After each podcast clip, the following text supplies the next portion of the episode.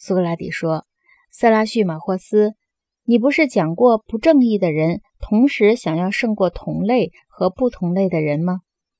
塞拉叙马霍斯说：“我讲过。”苏格拉底说：“你不是也讲过，正义的人不愿超过同类，而只愿超过不同类的人吗？”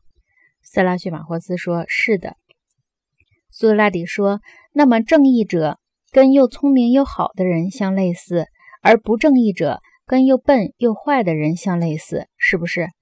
斯拉叙马霍斯说：“似乎是的。”苏格拉底说：“我们不是同意过两个相像的人性质是一样的吗？”斯拉叙马霍斯说：“同意过。”苏格拉底说：“那么现在明白了，正义的人又聪明又好，不正义的人又笨又坏。”斯拉叙马霍斯承认以上的话。